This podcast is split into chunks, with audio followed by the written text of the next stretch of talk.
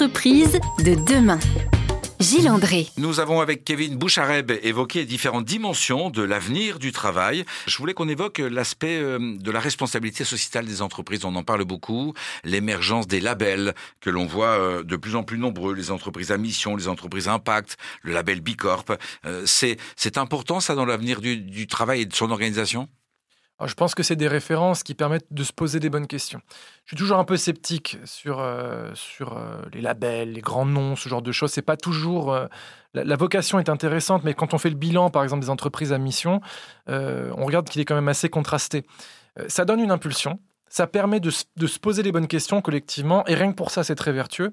Mais je ne pense pas qu'il faille attendre de ces labels ou de ces grandes catégories de pensée des réponses toutes faites parce que les défis qui sont en face de nous se réinventent en permanence. Et le problème des labels, c'est qu'ils sont souvent figés, ou des normes, hein, c'est que c'est souvent figé dans le passé. Ça correspond à une vision euh, à 5 ou 10 ans avant de ce qu'il était souhaitable de faire. Or, ça n'intègre pas des réalités nouvelles, comme celle de l'intelligence artificielle, comme celle de l'accélération sur les problématiques de développement durable, pour ne citer qu'elles.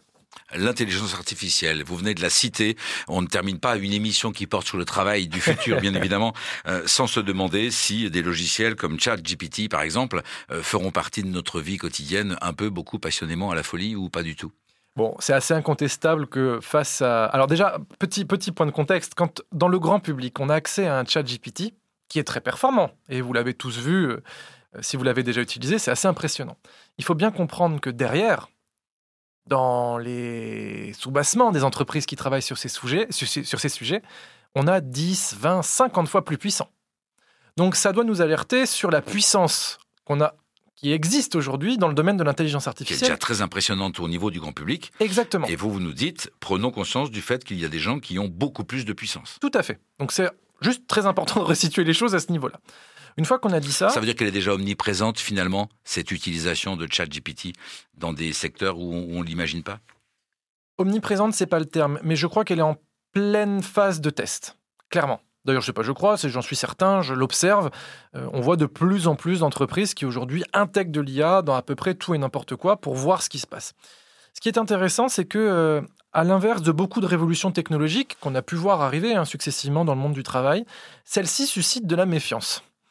Et c'est bien la première fois que je vois ça. On a toujours eu, euh, avec l'arrivée d'Internet, l'arrivée des réseaux sociaux, une forme de méfiance, toujours arrivée, mais relativement limitée par rapport aux espoirs que ça suscitait. Et là, j'ai l'impression que les choses sont inverses, mhm. puisque même les promoteurs eux-mêmes de l'intelligence artificielle nous disent on a besoin d'un moratoire de six mois pour se poser des questions et ce qu'on veut de l'intelligence artificielle. Ça veut dire qu'on est en face d'un outil extrêmement puissant. Mais je souhaite rassurer les auditeurs. Euh, je, n'ai pas de preuves à date qui me ferait dire que euh, on va utiliser ça pour le pire. Beaucoup d'employés me questionnent sur le fait que l'intelligence artificielle va les remplacer. C'est pas un mouvement que j'observe. évidemment, l'intelligence artificielle va évidemment être intégrée dans l'expérience employée, dans l'expérience travail de chacun, mais plutôt dans une logique de travail augmenté, si j'ose dire. Et donc, dans l'idée de se dire comment on peut faire faire par l'IA des choses qui sont pénibles aujourd'hui, du data crunching, des recherches, des synthèses, des choses qui apportent finalement assez peu de valeur ajoutée. Et comment nous, humains, on, va pouvoir transférer le temps qu'on passait sur cette tâche à faible valeur ajoutée sur quelque chose de beaucoup plus intelligent, de plus créatif, tous les outils qui permettent de rendre ce travail plus agréable et de nous soulager des tâches un petit peu laborieuses au profit de temps, de créativité, euh, d'innovation, bien évidemment, sont, les bienvenus.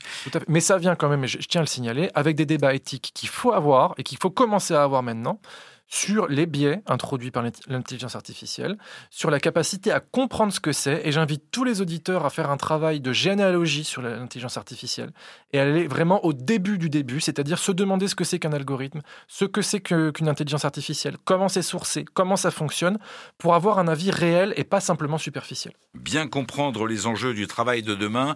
Euh, on a abordé beaucoup de sujets ensemble et ce serait tellement bien qu'on fasse une prochaine émission à nouveau ensemble parce Avec que s'il nous reste une dernière séquence dans cette émission, Kevin, et nous allons enfin faire connaissance, non pas avec le directeur du futur du travail, mais avec Kevin lui-même. À tout de suite. À tout de suite. Entreprise de demain.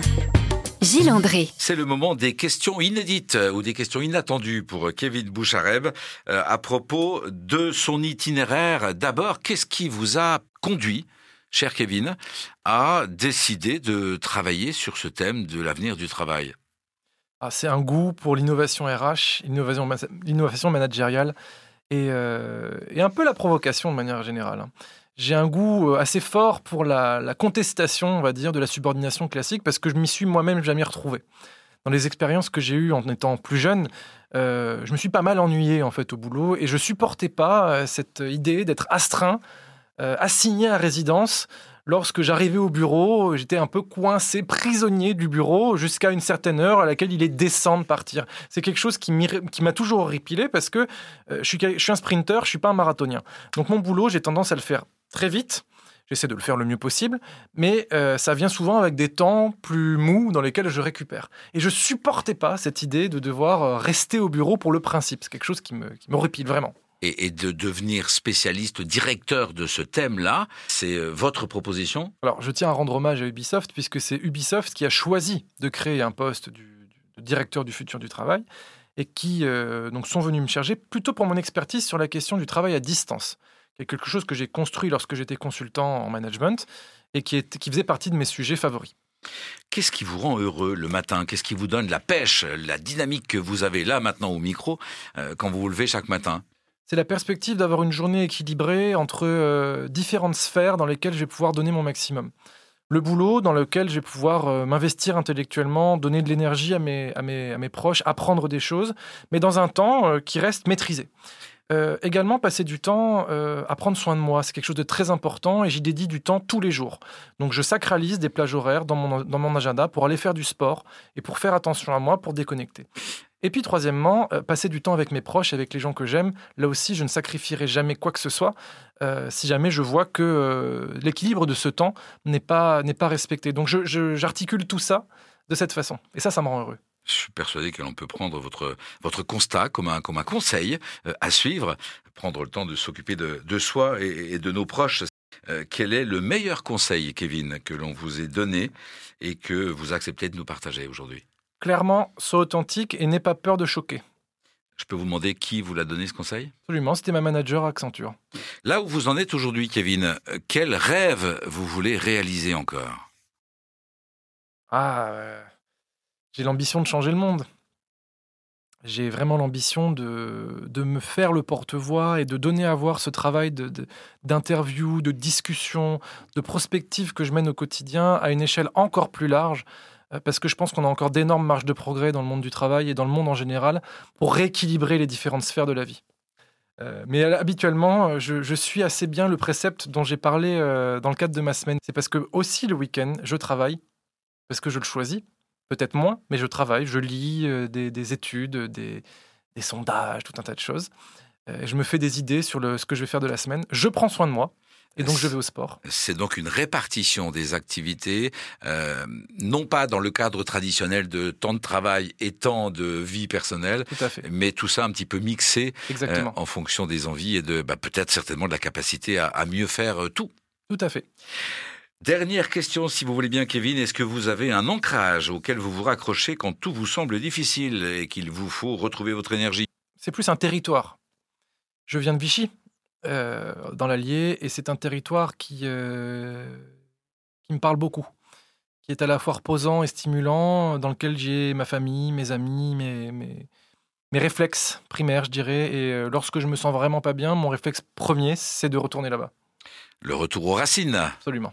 Merci à vous, Kevin. C'était très agréable de passer cette heure avec vous Merci pour à vous. Euh, comprendre mieux euh, le travail du futur et toutes les questions nombreuses, variées, euh, auxquelles vous êtes amené à donner des éléments de réponse à la direction d'Ubisoft France à nos auditrices et à nos auditeurs. Je donne rendez-vous la semaine prochaine pour un autre numéro d'entreprise de demain.